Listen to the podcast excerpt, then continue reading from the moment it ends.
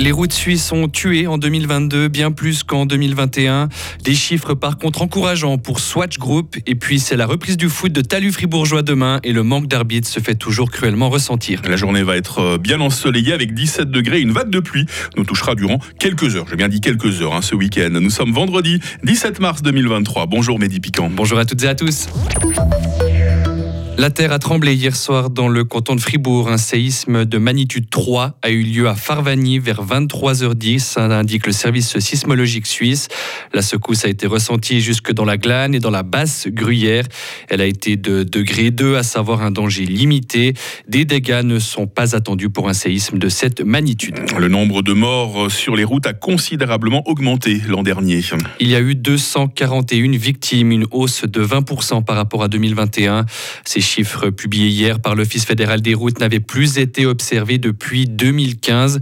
Les accidents graves de la circulation sont aussi en nette augmentation, plus 40%. Et les personnes impliquées ne sont pas forcément celles qu'on croit. Écoutez Priska Vitellingum, la secrétaire générale de l'Association Transport et Environnement, section Fribourg. La plupart des accidents, autant pour les automobilistes que pour les cyclistes d'e-bike, sont les personnes entre 55 et 64 ans. Donc je me demande s'il n'y a pas un état d'esprit derrière, Où on prend moins sa responsabilité personnelle, on fait moins attention à soi-même et aux autres. Surtout quand derrière on lit que, fait, l'alcool est quand même une des premières raisons des accidents. Je trouve aussi, euh, c'est vraiment euh, très intéressant comme question, de se demander si effectivement la population euh, des personnes plus jeunes sont plus respectueuses et plus responsables que les personnes de plus de 55 ans. Et face à ces chiffres inquiétants, l'Office fédéral des routes va mener une étude détaillée des causes de ces accidents. Ces résultats devraient être publiés cet automne. 7,5 milliards de chiffre d'affaires. Et un bénéfice de plus de 1 milliard de francs. Le groupe Swatch a connu une solide année 2022.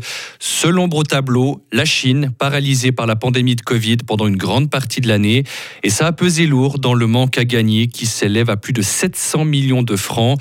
Mais pas de quoi ébranler le directeur général de l'entreprise, Nick Hayek. Il nous dicte rien du tout, mais il y a une opportunité, il ne faudrait pas l'ignorer. On est très fort là-bas avec nos marques. Et bien sûr, si les gens sont enfermés, ils ne peuvent pas partir et sortir et acheter, ben alors nous, on a un impact. Mais on n'a pas un impact pour perdre de l'argent, au contraire. Non, on a même gagné plus. On gagne toujours plus. Mais on aurait pu gagner plus. Mais c'est pas grave. Des propos recueillis par nos confrères de Radio Jura Bernois, le Swatch Group anticipe une année 2023 de tous les records avec notamment la reprise des ventes après la fin des mesures Covid en Chine. C'est un choc politique en France. Le président Emmanuel Macron a choisi de passer en force pour imposer la réforme des retraites. Le gouvernement s'est appuyé hier soir sur le fameux article 49.3 qui lui permet de passer outre le vote du Parlement. Des milliers de personnes ont manifesté immédiatement hier soir à Paris suite à cette annonce. Les syndicats ont eux déjà annoncé une journée de grève jeudi prochain, la neuvième d'une longue série depuis la mi-janvier. Ok, sur glace, Mehdi, Bien a fait le break en quart de finale des playoffs. Les Célandais mènent 2 à 0 dans leur série contre Berne. Hier soir, dans la capitale, ils ont gagné 4 à 2. C'est en revanche un partout entre Genève Servette et Lugano. Les Genevois se sont inclinés 2 à 0 au Tessin. De son côté, Ajoie est en grande difficulté dans sa finale des play-outs face à Langnau.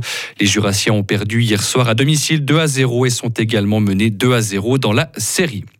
En football maintenant, le FC Bâle continue son aventure européenne. Les Rénans se sont qualifiés hier soir pour les quarts de finale de la Conference League. Ils ont éliminé le Slovan Bratislava. C'était 2 à 2 après le match aller. Le score était également de 2 partout hier soir en Slovaquie après 90 minutes.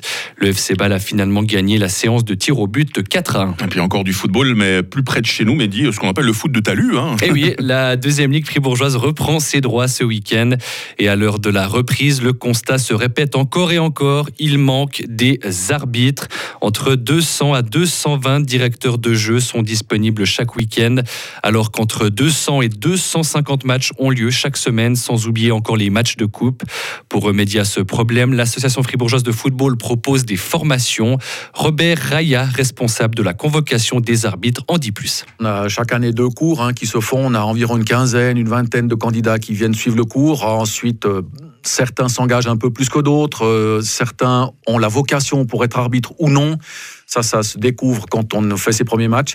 Et puis les jeunes qui arrivent à percer, on les prend encore un peu plus sous notre aile avec le groupe jeune, avec l'académie.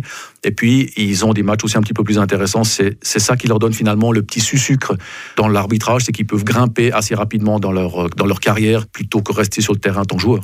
Et puisque le deuxième tour de deuxième ligue démarre ce week-end, notre émission Droit au but fera son retour ce dimanche entre 18h20 et 19h. Nous suivrons également le match entre Gumfan Sorens et Belfaux en direct demain dès 17h. parce que si on manque d'arbitres, on ne manque pas de personnel heureusement dans le service des sports à du Fribourg. Hein, tout le monde est sur le pont. Ce genre de rencontre. Mehdi Piquant, merci. On se retrouve dans quelques instants à tout à l'heure pour vous dévoiler la question du jour entre autres. Retrouvez toute l'info sur frappe et frappe.ch.